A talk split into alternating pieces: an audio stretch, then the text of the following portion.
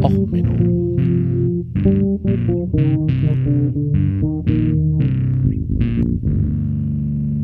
Der inkompetente Podcast über Dinge aus Militär, Technik und Computer, die so richtig in die Hose gingen.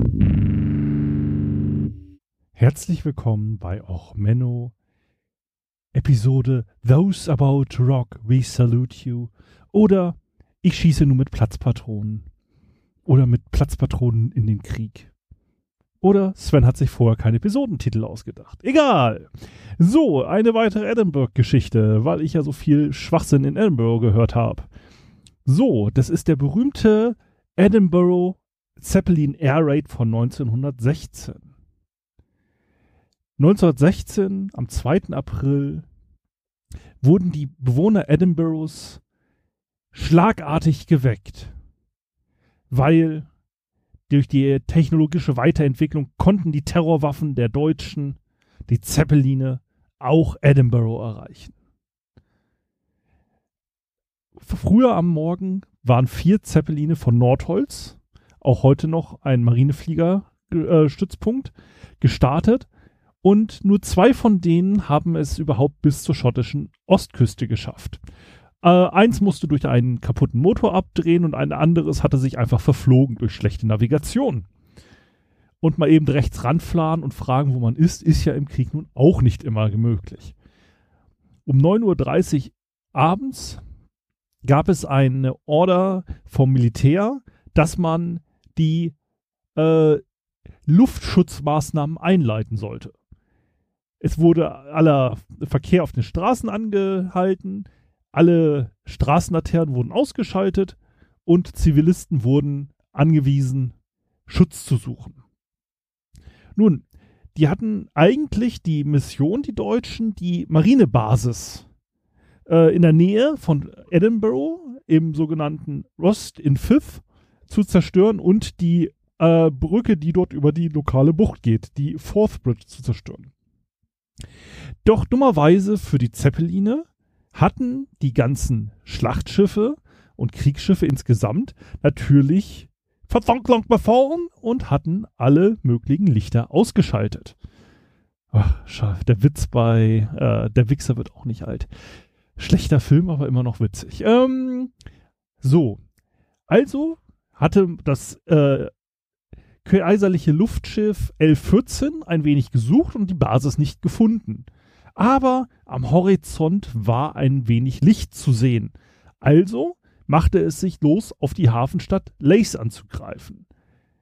Und ähm, sie haben um ein bisschen vorher, hatte es versucht, die Docks anzugreifen, hat dort ein paar Bomben abgeschmissen und L14 hatte jetzt den ersten großen vernichtenden Schlag gegen Edinburgh geschafft.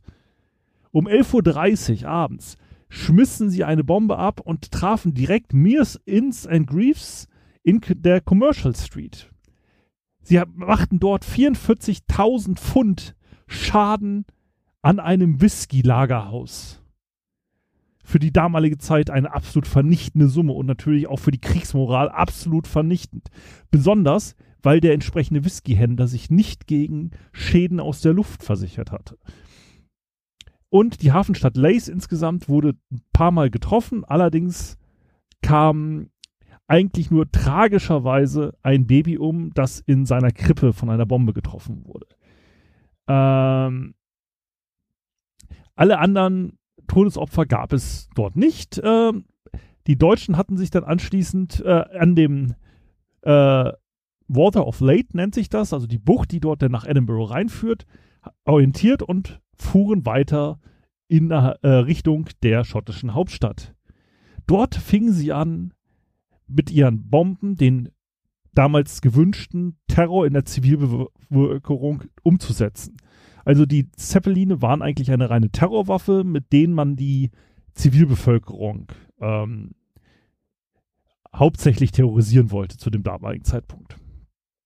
Sie schmissen dann innerhalb von kurzer Zeit, innerhalb von 40 Minuten, 18 Hochexplosivbomben und sechs Brandbomben äh, insgesamt stürben bei dem Angriff 14 Leute. Oder 13, je nachdem, wo man. Ah, 13 laut diesem Bericht. und insgesamt wurden 24 Menschen verletzt. Das Schloss selber, also das Castle of Edinburgh, äh, kriegte eine Bombe in der Nähe ab und eine Bombe landete im Burggraben. Der Burggraben selber ist übrigens bei dem Castle auch nur ein Fake, weil als die Königin mal zu Besuch kam und meinte sie, eine Burg braucht einen Schlossgraben. Auch wenn man oben auf irgendeinem Hügel sitzt. Also hat man noch mal einen Schlossgraben angebaut. Ähm, so, was diese Geschichte so interessant macht. Edinburgh Castle hat eine Besonderheit. Also erstens werden dort die schottischen Chronowelen gelagert, die nach diesem Angriff versetzt wurden und man versteckte sie in der Toilette des Schlosses, äh, um dann zu verhindern, dass, falls die Deutschen mal angreifen, dort äh, das finden. Sie wurden dann auch nochmal im Zweiten Weltkrieg versteckt. Das ist aber nicht das Interessante, sondern es gibt dort eine Zeitmesskanone. Wir hatten ja schon mal in der Episode über Navigation geredet, dass es extrem wichtig ist, äh, genaue Uhrzeiten zu haben. So, und auf einem Nachbarhügel vom Schloss hat die äh, quasi Edinburgh für den Hafen das Astronomie-Labor äh, gehabt, also die Sternwarte.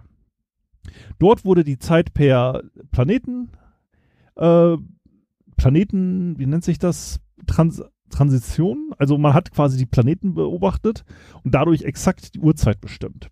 Jetzt hatte man also dort eine hochpräzise Uhrzeit auf diesem einen Hügel. Wenn du jetzt als Skipper deine Uhrzeit haben wolltest, hast du deinen Chronometer unter den Arm geklemmt und bist diesen Hügel hochgelatscht. Hast dann die Uhr gestellt und bist wieder runtergelatscht. Das war natürlich ein bisschen hm, unangenehm. Jetzt kam man irgendwann mal auf die Idee, oh, wir haben da auf dem Schloss an dem an doch Kanonen, da könnte man doch einfach die Uhrzeit per Schallsignal geben. Hat man sich entschieden, okay, um Punkt 1 Uhr feuern wir einmal die Kanone, dann weiß jeder, es ist 1 Uhr. Ne, soweit ganz gut. Hat man also eine Telegrafenleitung oder ein Auslösekabel quasi gelegt von dem äh, Sternwarte rüber zum Schloss und hat dort dann immer um Punkt 1 Uhr ferngesteuert oder manuell, also es gab da verschiedene Iterationen, das gab ein paar, gibt es bis heute, äh, denn das die Kanone abgefeuert. Und dann weiß jeder, es ist 1 Uhr. Gut, durch die Schallgeschwindigkeit, bis es im Hafen ist, ist es dann sieben Sekunden später, deswegen feuert man sie ein bisschen früher ab, aber Details. Also man hat jetzt sehr präzise die Uhrzeiten gehabt im Hafen und das war halt sehr wichtig dafür. Deswegen wird diese Kanone bis heute weitergeführt.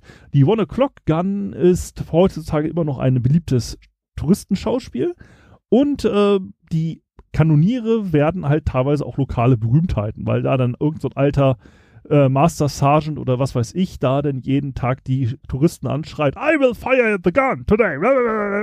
Na egal. Und diese Kanone wurde jetzt gegen die Deutschen eingesetzt und befing an, die Luftschiffe zu beschießen und hat die Luftschiffe auch abgedrängt. Das Interessante an der gesamten Geschichte ist, die Deutschen hatten insgesamt Probleme, die Bomben zu zielen, weil sie halt einfach abgedunkelt war und man hatte insgesamt halt auch wenig gesehen. Die Deutschen haben also einen Großteil ihrer Bomben eigentlich auf leere Felder in Edinburgh geworfen und haben damit relativ wenig Schaden verursacht.